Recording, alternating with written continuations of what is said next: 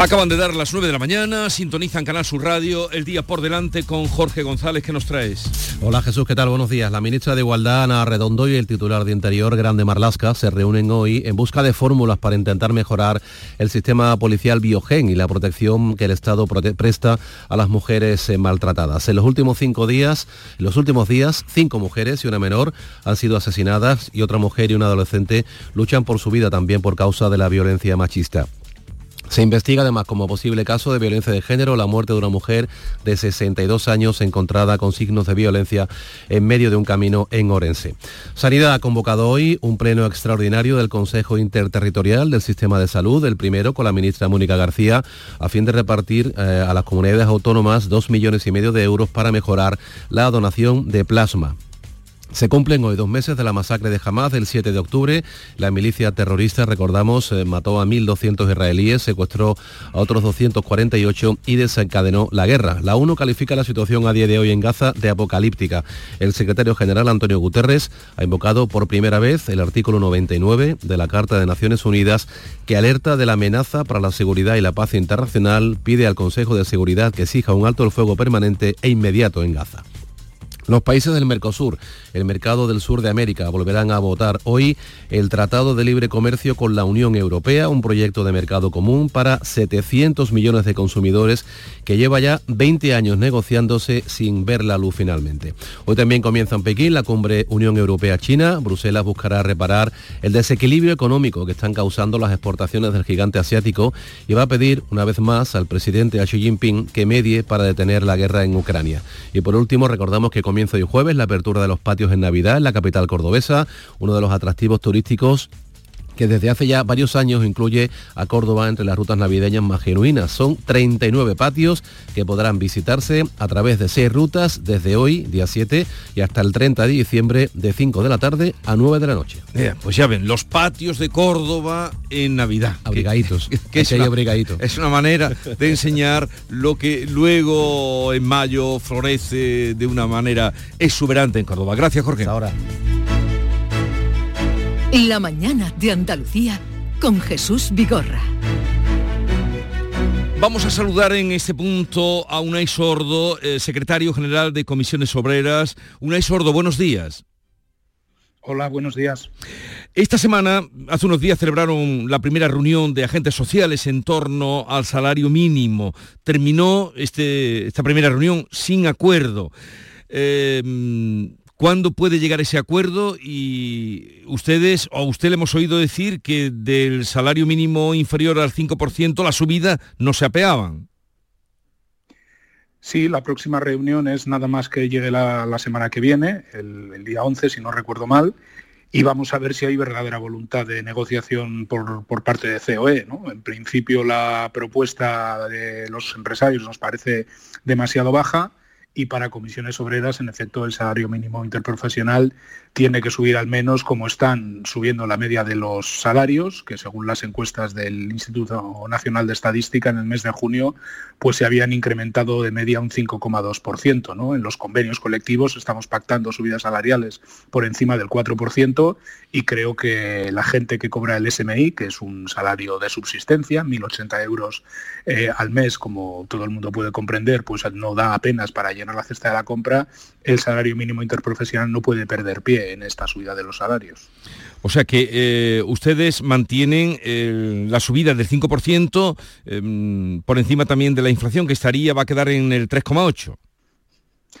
Sí, porque la inflación es una inflación media, lógicamente, pero los productos básicos, los alimentos y productos que componen la cesta de la compra de las familias con menos recursos el incremento de los precios ha sido superior a ese 3,8%. ¿no? Entonces, precisamente porque sabemos que la gente que cobra salarios de poco más de 1.000 euros, eh, la cesta de la compra, pues básicamente se produce con alimentos y con otra serie de consumos básicos, pues es otra razón para, para pedir que el SMI suba eh, por encima de la inflación. ¿no? Yo creo que es de justicia y además estos últimos años se ha demostrado que era perfectamente compatible un fuerte incremento del salario mínimo interprofesional con la creación de empleo. No se han producido las siete plagas de Egipto que se pronosticaba, sino que subiendo el SMI el 47%, pues ahora mismo España es el momento de la historia donde hay más personas trabajando y cotizando a la seguridad social. Ahora que hablamos de empleo, em, ¿qué me dice de esa propuesta eh, que hay de reformar los subsidios del paro? Hay ahí una quedó palpable una mm, confrontación entre pues la ministra Calviño y Yolanda Díaz mm, eh, ¿Qué dicen ustedes, eh, o usted en concreto con el que estamos hablando, sobre esa reforma de la del subsidio del paro? Bueno, nosotros hemos tenido una reunión, una primera reunión con el, con el Gobierno, con el Ministerio de Trabajo, que nos ha puesto un documento encima de la mesa. Es un documento que creemos que todavía es mejorable y desde Comisiones Obreras tenemos claro que no vamos a avalar ningún recorte en la prestación de desempleo ni en los subsidios del desempleo. Más bien al contrario, pensamos que hay que dar cobertura a personas que hoy en día no, la tienen en, igualdad de condiciones con otras y que en todo caso lo que hay que mejorar, en esto podemos estar de acuerdo, son las políticas activas de empleo, las políticas de inserción laboral, de orientación laboral o de formación permanente de los trabajadores y trabajadoras, también de las personas en paro. ¿no? Esto creo que necesita una mejora, estos son competencias que están en las comunidades autónomas por otro lado, pero desde luego lo que no cabe en modo alguno es ningún tipo de recorte en el subsidio de, desempleo. Nosotros no compartimos la idea de que una parte del paro en España tenga que ver con que la gente no quiere trabajar porque tiene un subsidio. Nadie puede aspirar a vivir con 480 euros y en todo caso, si a veces se dan situaciones donde además del subsidio se está trabajando en, B, se está trabajando de forma irregular, lo que hay que hacer es perseguir el fraude en la contratación y el fraude en las cotizaciones a la seguridad social. Entonces son tres cosas distintas. Hay que mejorar las políticas activas de empleo, hay que perseguir el fraude en la contratación, pero no se puede recortar el subsidio de desempleo, sino todo lo contrario. Tiene que incrementar su cobertura a colectivos que hoy en día no la tienen o la tienen en condiciones más desfavorables. Si mañana viernes, como parece que puede suceder, eh, Nadia Calviño es elegida presidenta del mm, Banco eh, Europeo de Inversiones, facilitará las cosas. Digo, o las aspiraciones de ustedes. No, porque nosotros estamos negociando con la propuesta que nos han puesto encima de la mesa y la propuesta que nos ha puesto el Gobierno, en este caso a través del Ministerio de Trabajo. Nosotros en las disputas que supuestamente existen dentro del Gobierno siempre decimos lo mismo. Aclárense entre, entre los miembros del Gobierno porque el sindicato negocia con el Gobierno, no, no, con tres partes o dos partes del, Gobierno. ¿no? Pero bueno, estas cosas siempre acaban llegando a, consensos. No, lo digo esto porque nunca llega al río y, lo que hace falta es mejorar, por un lado, los, las formas de inserción de los parados en el mercado laboral y, por otro lado, las prestaciones sociales para la gente que, no tiene recursos. Sí, pero le digo esto porque fue Nadia Calviño la que dijo que a un trabajador en paro que rechazara una o dos ofertas, no sé si sería una, dos o, tres, eh, pues se le quitaría el subsidio y entonces ustedes eh, se pusieron de manos. Sí, pero si es que en la, actual reglamentación de las prestaciones de desempleo ya existen esos supuestos. Es que lo que se está viniendo a decir a veces es que los trabajadores cuando están en los subsidios o cobrando las prestaciones de desempleo no tienen incentivos para trabajar o para formarse. Y nosotros eh, discrepamos de esta, de esta visión. Más quisieran los 2.700.000 desempleados y desempleadas que hay en España tener itinerarios formativos y de inserción laboral acordes a su situación real la gente quiere formarse, la gente quiere trabajar, la gente quiere ganarse la vida con un contrato eh, como Dios manda. Lo que ocurre es que esto pues, muchas veces no, se da en las empresas. Se ofertan mm, eh, puestos de trabajo de muy, con mucha precariedad, con salarios muy bajos, incluso con jornadas en B, como decía antes, y por tanto esta, esta es la realidad. ¿no? Nosotros lo que discrepamos es de esas visiones, que tampoco digo que lo haya dicho Nadia Calviño, pero que estas visiones que suponen que la gente no trabaja o sea, la gente no trabaja no se forma pues porque tiene un subsidio de 480 euros. Yo creo que esto es bastante absurdo. ¿Y qué le parece que el gobierno hoy lo, se publica en varios periódicos, además eh, de, economía, mm, facilite o refuerce las contrataciones en origen eh, de cinco trabajadores como mínimo por empresa, eh, trabajadores extranjeros?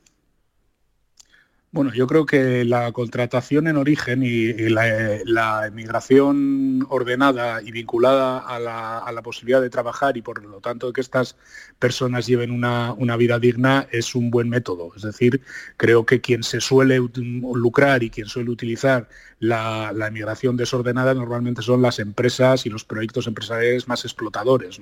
Por tanto, yo creo que es bueno que se pueda ordenar bien la contratación en origen de los trabajadores y las trabajadoras para que también las personas migrantes cuenten con todas las garantías y todos los derechos. No, conozco en lo concreto esa, propuesta, que esperamos que el Gobierno la lleve de, formularla a alguna mesa de, de diálogo social, pero en principio solemos compartir siempre todas las medidas destinadas a que las personas migrantes que vienen a España puedan venir para trabajar con todas las garantías y en igualdad de condiciones con cualquier otra persona, ¿no? porque si no, se dan por un lado situaciones de explotación de estos compañeros eh, extranjeros y por otro lado situaciones de competencia desleal entre los mm. trabajadores y otros. ¿no? Y creo que esta es una situación que hay que evitar porque suele ser además eh, motivo de bastante conflicto social. Mm. Eh, se habla de que vendrían esos trabajadores contratados en origen para cubrir vacantes en los sectores donde falta mano de obra, pero eso en un país, señor Sordo, donde eh, es el país con más paro de Europa. ¿Esto cómo se come? Bueno, pues a veces cabría preguntarse por qué eh, algunos sectores como el del campo tienen gran dificultad para encontrar mano de obra en España, pero luego hay miles de trabajadores temporeros españoles que se marchan, por ejemplo, a hacer la vendimia a Francia, ¿no? Pues seguramente tenga que ver con unas condiciones laborales muy malas con unos salarios muy bajos, con unas condiciones de dureza extrema en, el trabajo muchas veces o incluso a veces con condiciones insalubres a hora de, trabajar. ¿no? Entonces yo creo que esto está detrás. Normalmente cuando no se encuentran trabajadores en un determinado sector es porque las condiciones laborales son, son pésimas o los salarios muy, muy bajos. Y por tanto, lógicamente, sin prejuicio, insisto, de que puedan venir personas de otras partes del mundo a, trabajar. La emigración es un fenómeno que ha existido siempre, tanto de gente que ha venido a España como españoles, españolas que hemos ido eh, fuera, pero sin prejuicio de esta, de esta realidad, lo que hay que hacer es mejorar las condiciones de trabajo y las condiciones retributivas en aquellos sectores cuyas empresas, cuyos empresarios dicen que no encuentran mano de obra. Eh, seguimos hablando de empleo, lógicamente estamos hablando con Unai Sordo, que es el secretario general de Comisiones Obreras. Eh, Telefónica ha anunciado un ERE de 5.000 trabajadores, de ellos 700 serían aquí en Andalucía. Volvemos a las grandes empresas y a los grandes despidos generales. Sí, volvemos a un planteamiento de la empresa que es de una reestructuración interna muy fuerte, con un enorme excedente de, trabajadores y trabajadoras. Se han iniciado las, las, negociaciones de este expediente de regulación, también del convenio colectivo, se está negociando todo a la vez y lo que desde comisiones obreras vamos a exigir es que no se adopte ningún tipo de medida traumática que haya inversión social por parte de la empresa, que ningún trabajador y trabajadora se quede, se quede en la calle en unas eh, malas condiciones y que se pueda, en todo caso, las personas que salgan ligar a procesos, a un plan social y a un proceso de bueno, acercamiento a la edad de, jubilación cubierto por, por, los recursos de la empresa, porque Telefónica tiene suficientes recursos como para que si hay salidas de trabajadores, en ningún caso sean traumáticas y sean con unas condiciones que les permitan llegar a la, jubilación mm, prácticamente pues eso, manteniendo un nivel alto de, ingresos y sin, sin una amenaza, como digo, de medidas, de medidas traumáticas. ¿no? Ha habido unas primeras reuniones y ahí continúa la, negociación, pero siempre en efecto es preocupante que estas grandes empresas, bueno, que es verdad que han evolucionado mucho en los últimos años, el trabajo en las telecomunicaciones hoy en día con el que había hace 20 años se parece, se parece poco, pero claro, siempre es preocupante que aparezcan estos enormes excedentes de trabajadores que, pierden el puesto de trabajo, aunque como digo, vamos a intentar que ninguno de ellos se quede desasistido y que en todo caso se pueda garantizar ese tránsito hacia la, jubilación en buenas condiciones. Eh, bueno, lo de la reducción de la jornada laboral, eso va para largo, ¿no? Bueno, esperamos que no. Nosotros es una de las primeras negociaciones que querríamos abordar. Yo creo que España necesita una reducción legal de la jornada laboral. Hay que tener en cuenta que las jornadas laborales pactadas en los convenios colectivos de media en nuestro país ya están en torno a las 37 horas y media, 38 horas y media de, duración, es decir, eh, la media está ya nítidamente por debajo de las 40 horas semanales, pero yo creo que es importante darle un impulso a la reducción de, jornada por ley. ¿no? Primero porque creo que es una buena forma de mejorar la vida de las personas, eh, más tiempo libre, más tiempo en el que se puede tener una vida corresponsable y no tan vinculada al, trabajo. En segundo lugar, porque la mejora de la productividad de las empresas hay que repartirla entre los trabajadores y el, capital y una forma puede ser subir los salarios, pero otra forma también puede ser una reducción de la, jornada, del tiempo de, trabajo y luego una cuestión, una tercera cuestión muy importante. Yo creo que tan relevante como la reducción del tiempo de trabajo es cómo se distribuye el tiempo de trabajo. En estos tiempos, estamos en el siglo XXI, es muy, muy, muy importante para la calidad de vida de los trabajadores no solo trabajar 35 o 37 horas en vez de 40, sino poder determinar de forma negociada con la empresa cómo se distribuye ese tiempo de, trabajo, más en tiempos donde muchos puestos pues, eh, están muy vinculados, por ejemplo, a la era digital. ¿no? Por poner un ejemplo, de poco me vale tener una jornada laboral de 37 horas si luego tengo que estar prácticamente todo el día enganchado a un teléfono móvil o pendiente de lo que me dice el responsable mm. de mi sección en la oficina. ¿no? Es decir, hay que pactar cómo se desconecta digitalmente los trabajadores y las trabajadoras o, por ejemplo, cómo se establecen los turnos de entrada y de salida. Hoy en día muchas empresas funcionan llamando a los trabajadores con muy poquita antelación para modificarles los turnos de entrada, los horarios de entrada y de salida. Bueno, es tan importante las dos cosas. Es tan mm. importante cuánto tiempo se trabaja como quién y cómo determina esa distribución de tiempo de trabajo. Creo que es un debate muy procedente y cuanto antes se haga mejor. Por último, señor Unai Sordo, dígame cómo ve usted la situación política. ¿Cree que el gobierno tiene mm, cuerda para esta legislatura después de, lo que ha pasado con Podemos y Sumar? Eh, ¿Cuál es su, opinión sobre eh, la situación política en nuestro país, sobre el gobierno en este caso?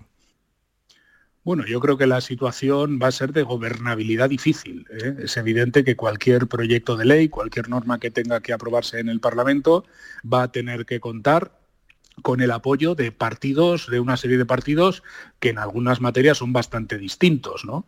Eh, es verdad que la última legislatura también ha sido un poquito así. había algún margen más, porque había un poquito más de margen parlamentario. Ahora prácticamente no puede fallar ninguno de los partidos que votó a favor de la investidura de, Pedro Sánchez y le va a corresponder al Gobierno, por tanto, hacer ese juego de, de equilibrios. Yo pienso que el marco del diálogo y de la concertación social puede jugar ahí un papel importante. Yo creo que sindicatos y organizaciones empresariales hemos demostrado que somos capaces de llegar a acuerdos en contextos también de mucha confrontación política, como hemos vivido en la última, en la última legislatura, y en la medida en que podamos avanzar y desbrozar acuerdos en el marco del diálogo social, pues a lo mejor también la, gobernabilidad, por lo menos en las materias que nos competen, igual la gobernabilidad es un poco más sencilla, ¿no?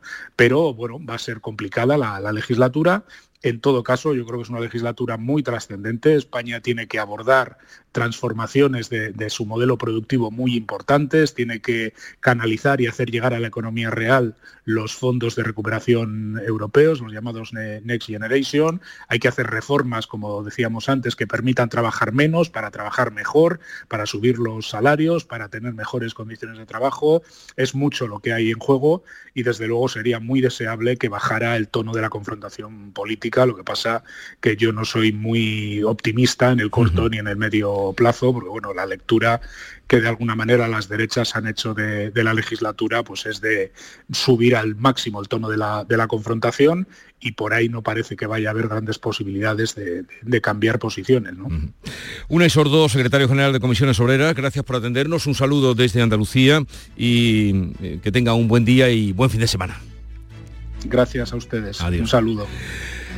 Pues ya ven que tampoco está optimista como, como mis compañeros Ana, eh, Kiko e Iván con los que voy a seguir hablando en un momento después de la publicidad. Esta es La Mañana de Andalucía con Jesús Vigorra, Canal Sur Codo a codo. Así perseguimos nuestras metas. Solo así las conseguimos. Rompemos barreras, superamos obstáculos Así allanamos el camino, compartimos el camino, disfrutamos el camino.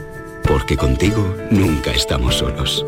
Después de 85 años trabajando por una sociedad mejor para todos, en Grupo Social 11 tenemos claro que la igualdad de oportunidades se hace desde el respeto, codo a codo. Grupo Social 11.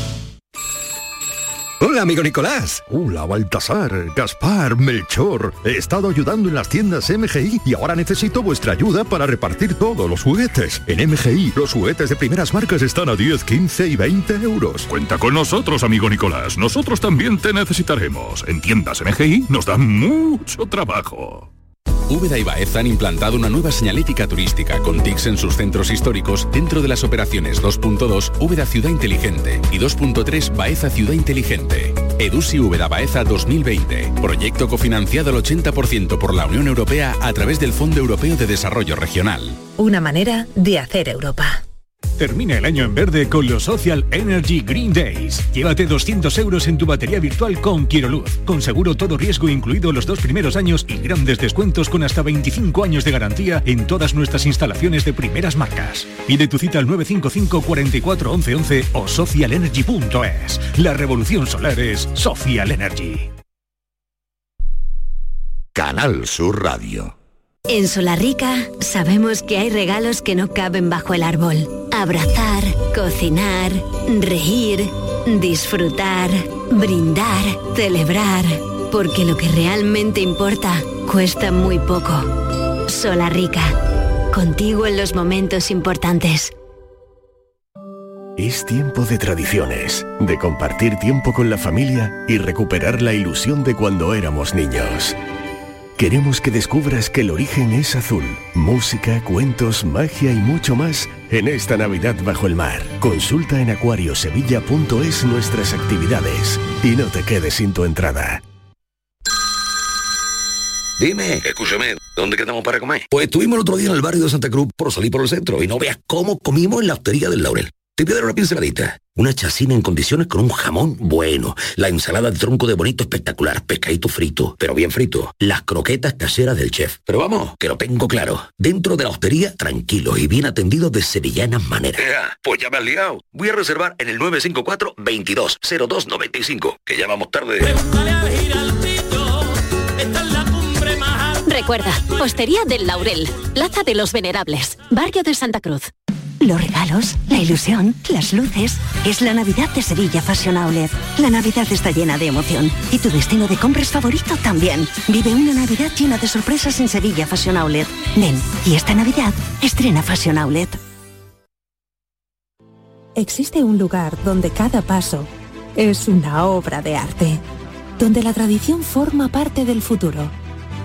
Donde el tiempo se detiene para disfrutar cada segundo hay un lugar en el mapa que es magia para los sentidos, en donde cada paso se convierte en una experiencia. ¿Y si nos regalamos Úbeda y Baeza? Dos ciudades, un destino. Los fines de semana nos despertamos en los mejores rincones de Andalucía para que conozcas su historia, su cultura, sus curiosidades, sus leyendas. Te invitamos a conocer una Andalucía llena de talento, hermosa, fascinante y única. Andalucía nuestra, los sábados y domingos desde las 7 de la mañana en Canal Sur Radio con Inmaculada González. Contigo somos más Canal Sur Radio. Contigo somos más Andalucía. La mañana de Andalucía con Jesús Vigorra. Y con Ana Cabanillas, Kiko Chirino, Iván Vélez, ya veis o habéis oído que mm, el secretario general de Comisiones Obreras coincide con vosotros en el panorama mm, de la situación política. ¿No? Totalmente, totalmente. No deja de ser llamativo, ¿no? Que uno de los de los agentes externos que validó y aprobó ese acuerdo de, investidura con Junts y la mayoría, dude de la, de la viabilidad o de la estabilidad de ese acuerdo y de la incertidumbre de la tensión interna que van a tener. Él ha focalizado en, los ataques de las derechas, eh, que viene en la línea Yolanda Díaz cuando habló ayer de hostigamiento, pero no pueden sumar a ese ataque que yo entiendo que desde eh, las posiciones de izquierda y progresistas se atribuyan a la derecha, tienen que sumar también la incertidumbre que ha añadido Podemos. Dentro de esa inestabilidad está también Podemos. ¿no? Después ha hablado del salario, del salario mínimo que, cuyo posicionamiento está, tan está distante de los empresarios y ha hablado de la voluntad de negociación que espera de los empresarios, pero también el gobierno ahora mismo está eh, la propuesta por debajo de ese 5%, que, ha, que ha mencionado, estaría en torno al 4%, ¿no? Bueno, el salario mínimo eh, al final es algo que se aprueba por decreto. La negociación eh, puede ser un paripé porque en los últimos años eh, el decreto se ha impuesto a la negociación que no llegó a, ningún acuerdo y se, ha, implantado ese salario por encima de, la posición de la patronal y más en línea en este caso con los sindicatos. Y por último, en los subsidios, pues es un tema que, se, que, permite el debate. Y digo permite el debate porque dentro del propio gobierno hay dos ministerios que debaten. sí, pero Nadia Calviño mañana se puede ir.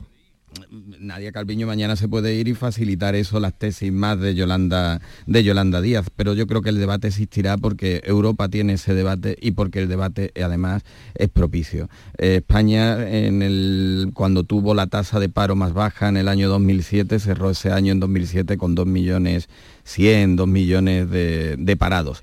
Es decir, hay un número de parados que la economía española no es capaz de absorber o, no absorbe, o no pretende o no quiere absorber, aunque haya una tasa de paro, eh, en este caso la más baja de la historia. Y ahí están también esos del subsidio que son en torno a 700.000, 800.000. Yo no voy a decir que no quieran eh, trabajar ni que no se incentive eh, el trabajo por un subsidio de 400 y pocos euros, no voy a decir eso, pero que no se propicia en, la economía española, en el, mercado laboral español, no se propicia la, inserción eh, de esos 800.000, pues sí, y hay que buscar los mecanismos, las políticas activas de empleo, eh, un subsidio escalado y que empiece por una cantidad y termine por otra.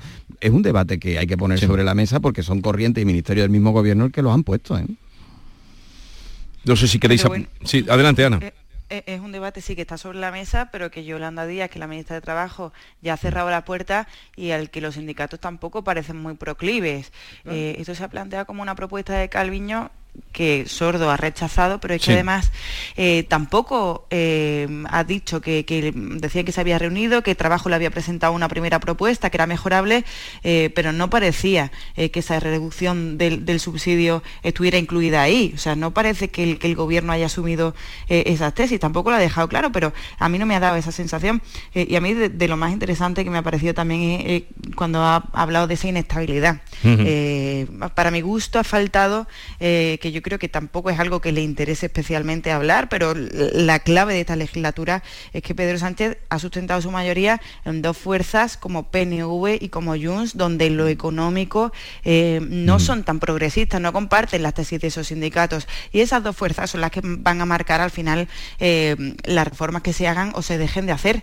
Eh, y aquí pues los sindicatos van a tener un problema porque se van a dar de bruces y todas sus aspiraciones se van a chocar contra un muro porque yo no veo a Junts aprobando eh, ciertas cosas que reclaman los sindicatos y yo creo que em, eh, tanto comisiones obreras como UGT, que siempre han apoyado al gobierno eh, de Pedro Sánchez, pues tendrán que rebajar sus aspiraciones y tendrán además que ahorrarse la pataleta, porque tampoco van a poner en evidencia un gobierno al que han intentado sustentar por activa y por pasiva. ¿no?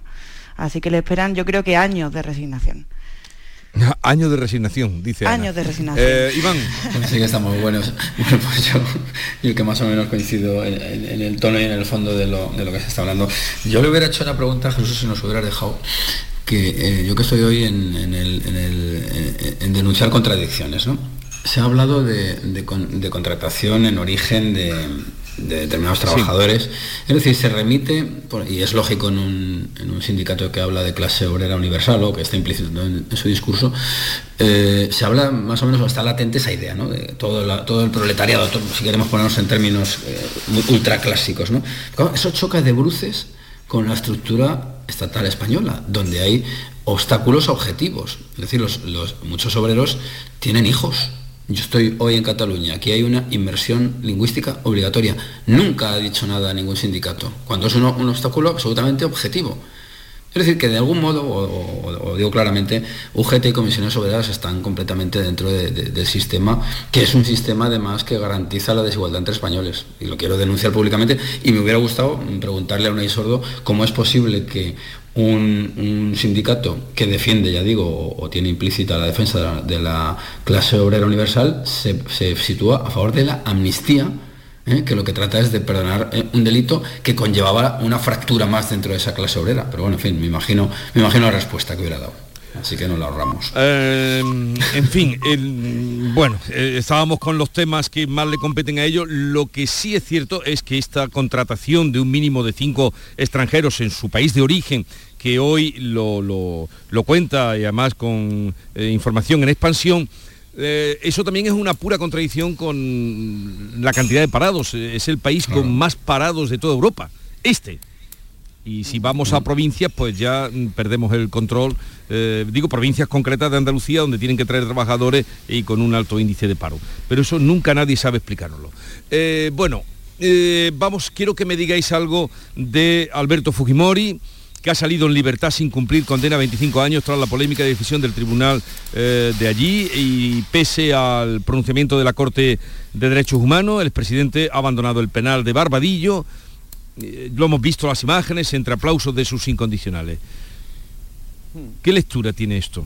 Bueno, Corte de Derechos Humanos y de la propia justicia peruana, ¿no? Que también parece que hubo una amnistía en su eh, una amnistía, un indulto, ¿no? En su momento, que después se revocó y ahora parece que se ha reactivado sin todas las garantías, al menos dicen algunos de los implicados. ¿no? Bueno, es verdad que eh, la parte humanitaria, si atendemos a las fotos que se han visto de él saliendo, puede, puede ser, en este caso, es verdad que hay una debilitación de la, de la salud, parece evidente, ¿no? Pero, mm, claro, sorprende y llama mucho la atención, ¿no? Pero sucedería en otras sociedades más avanzadas democráticamente, cómo se aplaude a personas que no están en la cárcel por cualquier cosa, están en la cárcel pues por corrupción en algunos casos, pero también por ordenar matanzas, y probado que ordenaron matanzas. ¿no? Bueno, ahí entra dentro de esa, de esa contradicción, sobre todo sobre todo lo que llama más, lo que más preocupa es eh, pues que todavía en esos países se puedan tomar estas decisiones y las mayores garantías jurídicas eh, en, en, esos casos. Pero claro, cuando estamos viendo otras democracias que nos suponemos más avanzadas, donde también la, la, voluntad política a veces impera sobre las decisiones de la justicia, pues tampoco nos tiene que sorprender en extremo que una persona que aparentemente está cerca de la muerte salga en su último día a la calle. Pero no olvidemos las matanzas que ordenó. Bueno, yo, eh, eh, el, este dictador tiene 85 años también, sin, sin, quitarle culpa de todos los crímenes que lleva sobre su espalda y que nadie se los va a quitar. Eh, tiene 85 años, por lo menos hemos visto escarcelaciones aquí en España. hombre, a mí lo que más me llama la atención de esto no es tanto la escarcelación, que puede haber sido por motivos de salud, yo ahí no, no entro porque tampoco conozco exactamente cuáles han sido las circunstancias, pero el hecho de que se les aplaude, que sean jaleados, me parece que, que expresa más bien eh, la, la, situación tan delicada en la que puede atravesar la democracia de un país como Perú, donde es que hace un año hubo un intento de golpe de Estado, mm. eh, todos lo recordamos, ¿no? que al final eh, fue fallido, pero en fin, el hecho de que haya dictadores, tiranos, que, son jaleados y que por cierto tienen hijos que sí, están en política activa, pues a mí yo si fuera de ese país, desde luego no me haría ninguna gracia ni me parece una buena señal. Bueno, yo sí, yo más o menos suscribo lo que han dicho mis compañeros de tertulia, es decir, que, estamos ante, ante un país completamente inestable. Es cierto que hubo un intento golpe de Estado hace muy poquito tiempo y eso da cuenta de hasta qué punto esas corrientes, eh, digamos, no sé si llamarlas golpistas o, de una oposición no perfectamente eh, limpia, pues siguen, siguen vigentes. Pero bueno, que, en definitiva lo que, a lo que nos remite esto es a la realidad de que las las legislaciones son, por mucho que haya algunas de ámbito internacional o pretendidamente universales, pues son, son nacionales. Y, de acuerdo con ese ordenamiento jurídico ha salido este señor de la cárcel, que está muy debilitado y que ya veremos si mejora o no su salud, porque suele ocurrir que muchas personas que, cuando son liberadas están fatal, pues luego eh, experimentan una mejora en su salud. ¿no? Ya veremos, ya veremos. Ya veremos. Bien. Bien, eh, que tengáis un buen fin de semana porque a pesar de todo lo dicho, de manifestar el, pesimismo con el que empezábamos, en asuntos de política, de entendimiento y todo eso, las calles están que arden estos días en cualquier ciudad, como en Barcelona donde está Iván, Madrid que nos decía Ana Cabanillas que con problemas de, de colapso, Granada supongo que estará igual que Málaga, Sevilla o Córdoba en estos días. Así es que mm, a pasarlo bien. Bueno, vamos a intentarlo. Yo voy a trabajar, yo voy a trabajar. Sí, pero bueno, eh, sí, trabajar, pero llegará un momento en el que pararás también. Eh, los puentes son muy vulgares, hay mucha gente fuera, hay que buscar otro, Por eso, por eso estamos aquí todos. un abrazo, ala, que tengáis un bonito día. Adiós. La mañana de Andalucía. En la página 3 del libro del bien vivir se dice que cuando viajas, no importa si recorres 30, 500 o 10.000 kilómetros, tampoco el destino. Lo que importa, quizá lo único, es con quién lo hagas. Con el cupón diario de la 11 puedes ganar hasta 500.000 euros de lunes a jueves y practicar el bien vivir. Cupón diario de la 11. Te toca bien vivir. A todos los que jugáis a la 11, bien jugado. Juega responsablemente y solo si eres mayor de edad.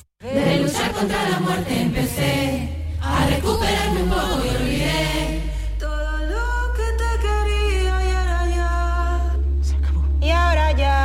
Ahora ya no estás sola.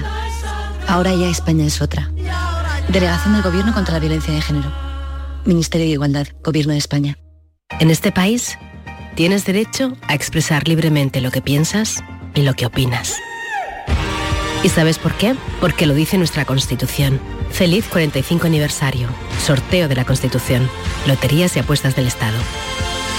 Loterías te recuerda que juegues con responsabilidad y solo si eres mayor de edad. Canal Sur Radio. Diciembre en el Teatro Central en Femenino Andaluz. Danza contemporánea, teatro, electrónica y un encuentro taller en la programación dedicada a Luz Arcas y su compañía La Fármaco. Psicosis 448 con Natalia Huarte, Trilla con música de Le Parodi y Becristen, Tríptico de la Prosperidad del 13 al 16 de diciembre. Agencia Andaluza de Instituciones Culturales, Junta de Andalucía. Consigue tu mejor versión en Clínica Escobar, tu clínica de cirugía plástica y estética de confianza en Sevilla y Huelva. Especializados en rejuvenecimiento facial, expertos en cirugías de párpados, nariz y orejas y corporales, resaltando las cirugías de mamas, abdomen. La honestidad, seguridad y confianza caracterizan a nuestro equipo. Más información en clínicaescobar.com. ¡Ho, ho, ho! Llegó la Navidad y en el Centro Comercial Los Alcores lo celebramos con nuestro calendario de Adviento. Participa en nuestras redes sociales del 3 al 24 de diciembre hay un sorteo cada día. Consulta todos los festivos de apertura y eventos de Navidad en ccalcores.com. Además, te envolvemos tus regalos gratis. A92, salida 7, Alcalá de Guadaira, Sevilla. Centro Comercial Los Alcores. Mucho donde disfrutar. Cuando decides hacer las cosas como nadie, ocurren cosas asombrosas. Como unir la tecnología híbrida líder de Toyota y un diseño rompedor en un SUV.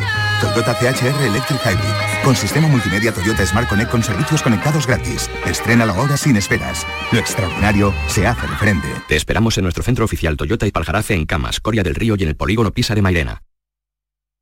Frutos secos Reyes, mucho más que pipas. Disfruta con nuestra deliciosa variedad de frutos secos, snacks y golosinas en los más de 35.000 puntos de venta que tenemos en Andalucía o en frutosecorreyes.es. Ah, y ahora con tu pedido a partir de 20 euros, te lo llevamos a casa gratis. Frutos secos Reyes, tus frutos secos de siempre.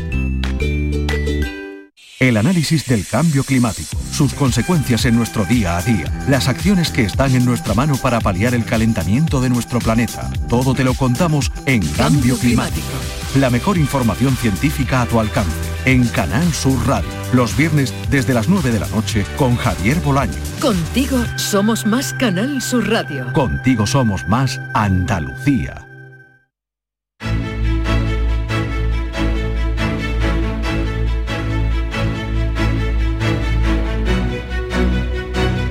La mañana de Andalucía con Jesús Vigorra. 9.39 minutos de la mañana de este jueves que parece viernes con Maite Chacón, buenos días. Jesús, buenos días. Yolanda Garrido. Buenos días. Buenos días. Bea Rodríguez, hola.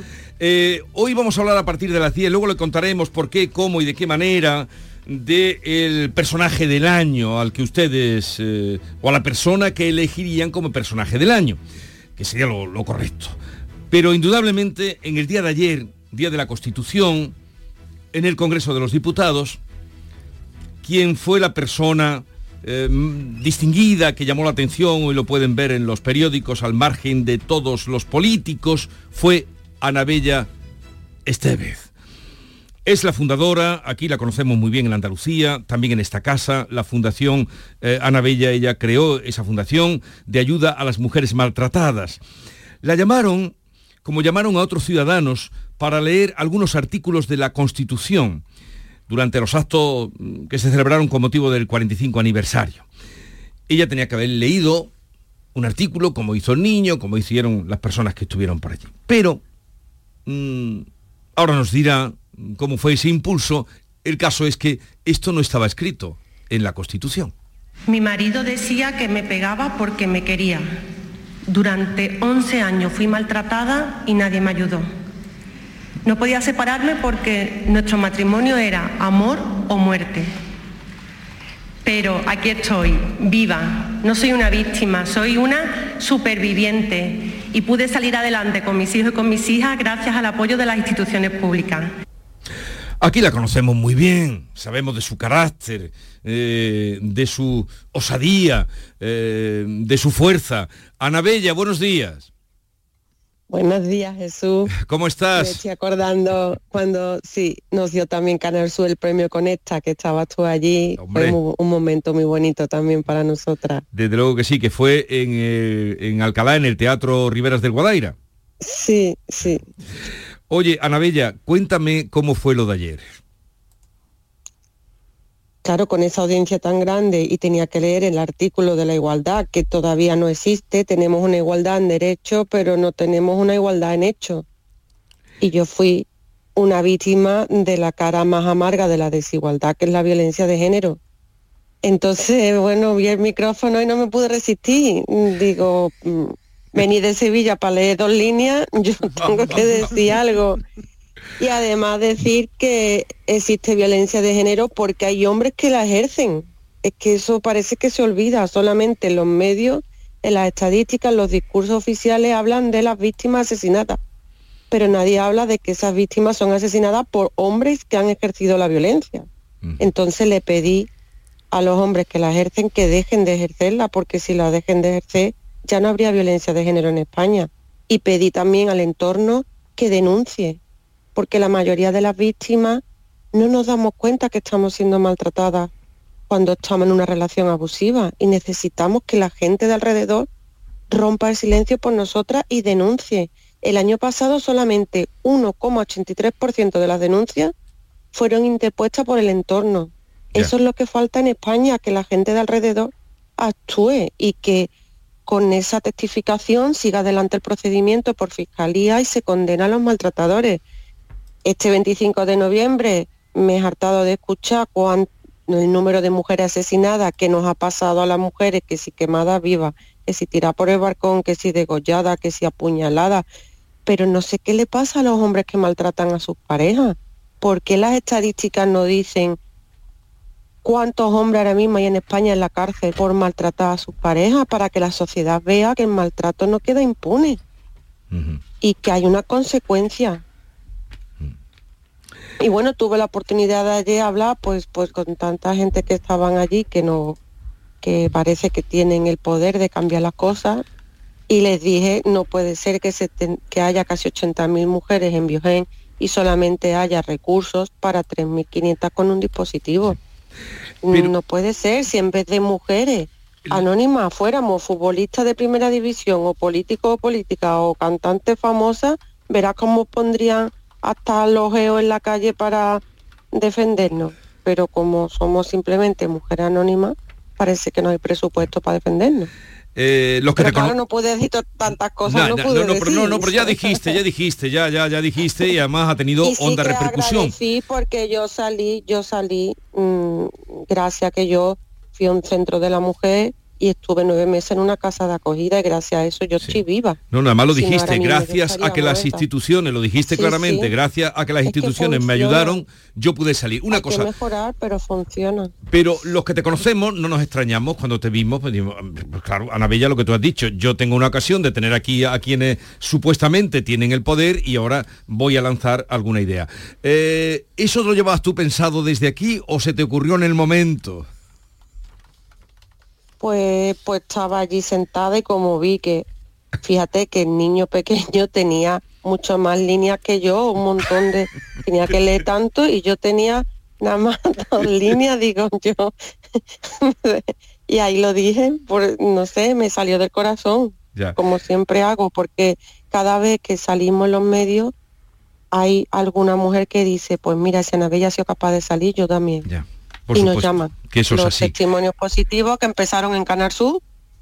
Empecé en Canar Sur y soy los primeros que habéis dejado que no solamente salgan las noticias de mujeres víctimas, sino también de las que salimos adelante. Que yo llamé al 900, 200, 999, que es un teléfono que está en Andalucía desde mucho antes de la ley, que sigue estando y que ayuda a las mujeres. Claro que hay que mejorar los recursos, pero es mejor salir de una relación abusiva que dormir cada noche con un hombre que te puede asesinar. Eh, una cosa, eh, cuando terminaste, cuando terminó el acto, mm, vino alguien a decirte cómo te ha saltado, te dijeron algo de por qué te había saltado el protocolo. No, nadie, te dijo nada. fui con mi camiseta, que los príncipes de Asturias no me dejaron. Yo tengo y una entonces yo como no me dejaron, digo, pues yo me pongo mi camiseta, si me dicen algo, digo, no he traído otra cosa. Mm. Fui con la camiseta, tachado víctima y puesto superviviente. Y no me y no nadie al revés todo el mundo me felicitó la, la presidenta del Congreso me nombró en su discurso. También hizo ella el discurso en lenguaje inclusivo que yo también doy formación en las empresas de igualdad de prevención violencia de género de, lenguaje inclusivo. Cómo iba a leer los españoles tuve que le, pedir la licencia de leerlo en lenguaje inclusivo las personas españolas, para que todas y todos nos sintamos incluidos. Una cosa, tu fundación, la fundación que lleva tu nombre, Ana Bella, que tú eh, creaste, eh, tiene ya presencia también fuera de España, ¿no? Hemos creado una red, una red de mujeres supervivientes, la red Ana Bella de mujeres supervivientes, y empezando desde mi casa en Sevilla, pues mira, ya estamos en 88 países. En Guinea-Bissau estamos construyendo la primera casa de acogida para mujeres maltratadas que allí no hay Así que os pido que me esté escuchando que entre en nuestra página web Fundación Abella, que nos ayude, que nos manden un visum porque nos hace falta para terminar la construcción. Y estamos, bueno, en México han creado también, la han llamado Anabella como yo, Fundación Anabella, en Perú Renace Mujer, en Valencia Amigas Supervivientes, en Argentina Mujeres Resilientes, en Rumanía Lutelo, bueno, muchísimas la tiendo juntas en Guatemala. Estamos creciendo, somos las propias supervivientes que hemos transformado ese sufrimiento que vivimos en experiencia, en empatía para ayudar a otras, complementar los recursos públicos, a veces no son suficientes, y en algunos casos suplirlo, como en Guinea, que no hay casas de acogida, pues la estamos haciendo nosotros. Pues Ana Bella, yo, bueno, yo Maite que está aquí también te conoce muy Hola, de cerca. Ana buenas tardes, eh, buenos días. Porque aquí te conocemos hace ya mucho tiempo. Llevamos hablando con ella muchos Es que años. es ella y, es verdad. hay, momentos cuando uno tiene la ocasión y esto mm, ocurre siempre, hemos visto, cuando uno tiene la ocasión, pues mm, Venga, es decir, un paso adelante. No, lo, tengo que decir, lo digo que fue lo que hizo ayer. Eh, oye, que me alegro mucho de que sigáis adelante, cualquier día será bueno para que vengas por aquí y me cuentes más cosas. ¿Tus hijas qué tal están? mis hijas y mis hijos también, ya soy abuela. Soy abuela? de una nieta de 8 pues, años. Pues no lo pareces, ¿eh? No lo pareces. El 30 de noviembre fue mi juicio de impago de pensión que mi marido me debe desde el año 2009. Fíjate. Y ya soy abuela y no sé y volvió a suspenderse. El juicio lo tengo para el año que viene en septiembre. Fíjate. Es decir, pues así, que necesitamos también que la justicia sea más rápida, porque voy a cobrar ante la pensión de viudedad que la pensión, que, la pensión que tendría que haber dado tu marido. Bueno, un abrazo Ana Bella y que estuviste estupenda. Adiós. Gracias. adiós, adiós. Un abrazo. Porque hay momentos en la vida en los que pues hay que decir uno lo que lo que piensa y lo que dice y no pasa nada. No pasa nada, al contrario. Bueno, ah, vamos a otra cosa. Uh, Taylor Swift que nos va a dar hoy motivo para eh, hablar del tema del día. ¿Verdad, Bea? Porque está viviendo unos momentos muy dulces. Eh, de momento hace poquito hablábamos de ella por ser la cantante más escuchada en todo el mundo a través de eh, la plataforma Spotify y ahora la publicación Time le otorga el premio a persona del año.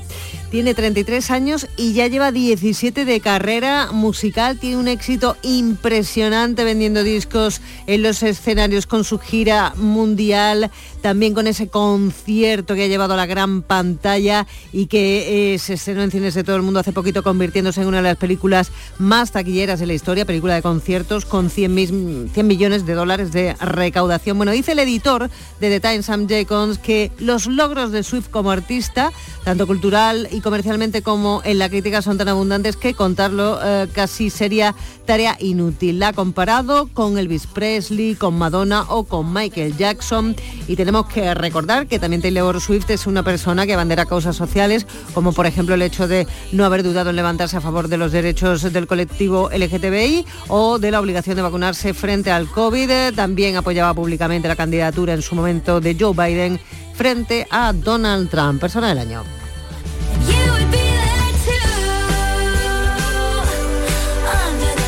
Fíjense lo que va de un año a otro. El año pasado fue Zelensky, olvidado.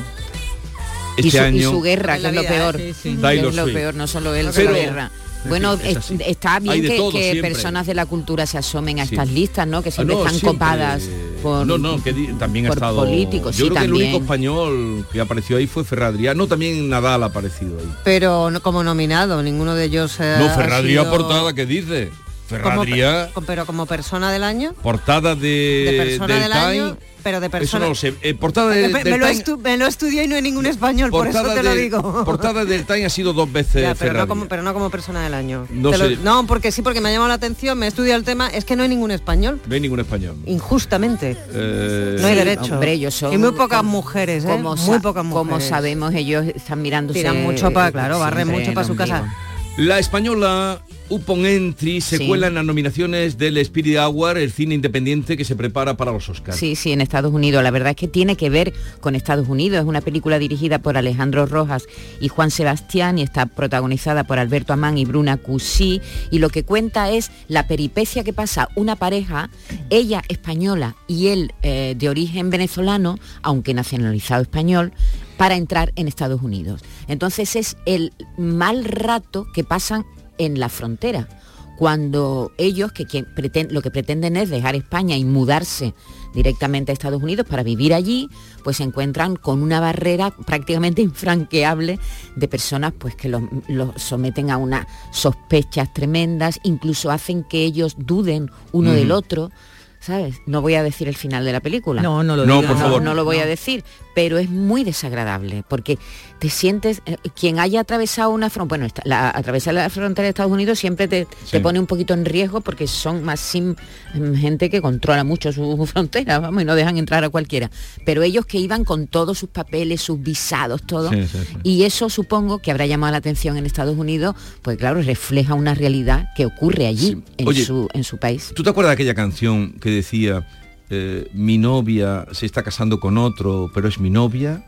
Es una copla antigua. No, no caigo ahora mismo. Era para que me la cantaras. Sí, vamos.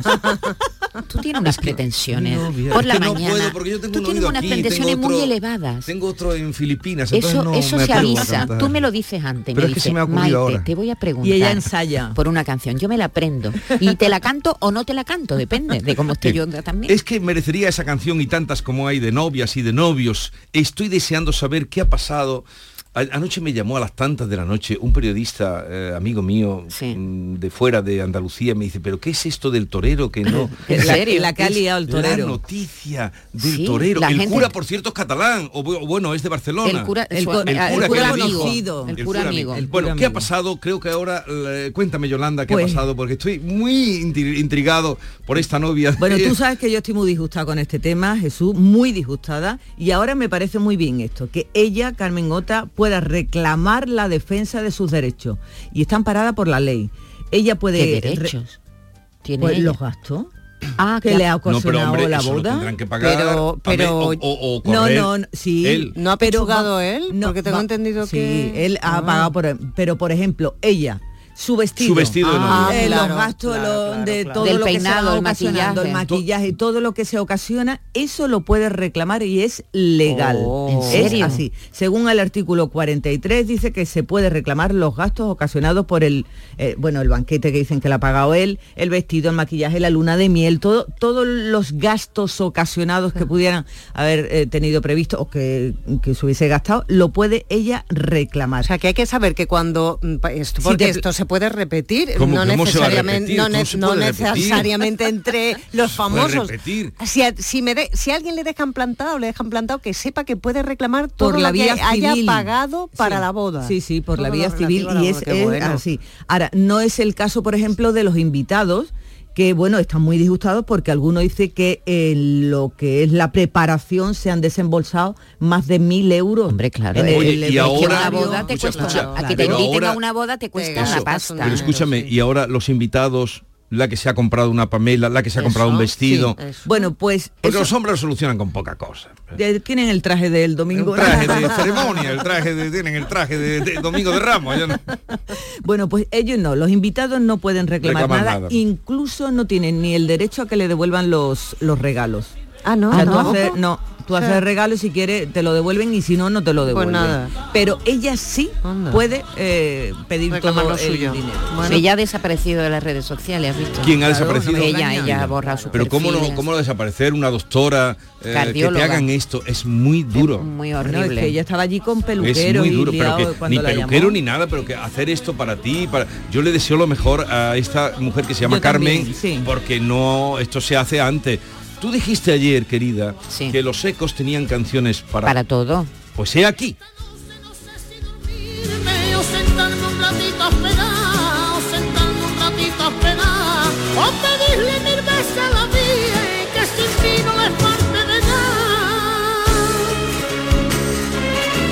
Esta tarde se casa mi niña.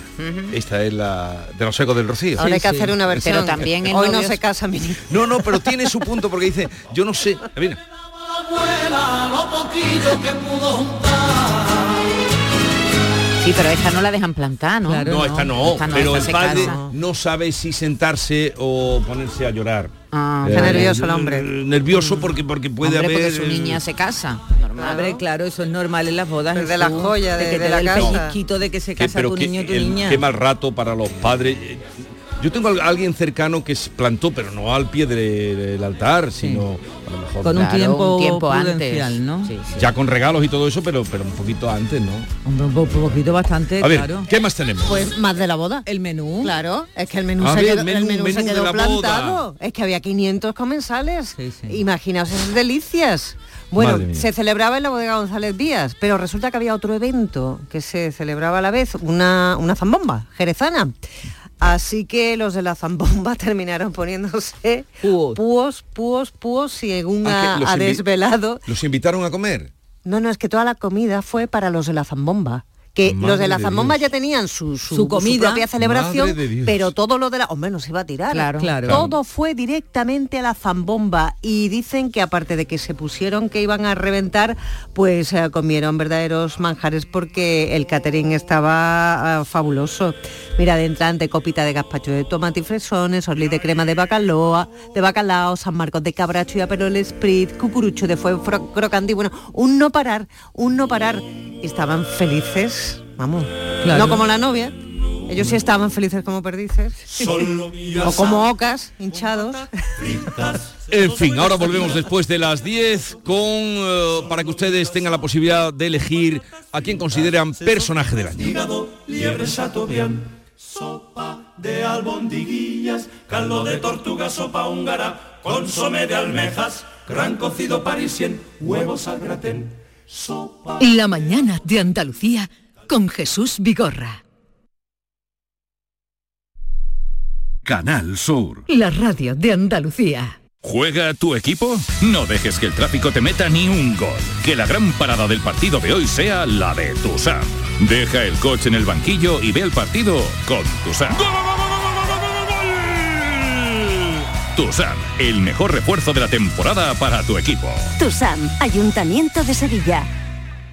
Vigésimo primer mercado del queso artesano. Del 6 al 10 de diciembre en el pabellón ferial de Aracena te esperan queserías de toda España para que puedas degustar y comprar los mejores quesos elaborados de forma tradicional en nuestro país. Un entorno incomparable y un sabor único te esperan en Aracena. Aracena, la ciudad de la gruta y de otras muchas maravillas. Organiza Ayuntamiento de Aracena. Ya está aquí Sevilla On Ice, el parque de atracciones más divertido de la Navidad. Abierto todos los días hasta el 7 de enero en el Muelle de las Delicias. Pistas de hielo cubiertas, noria gigante de 45 metros, zona de restauración y mercadillo navideño. SevillaOnIce.com.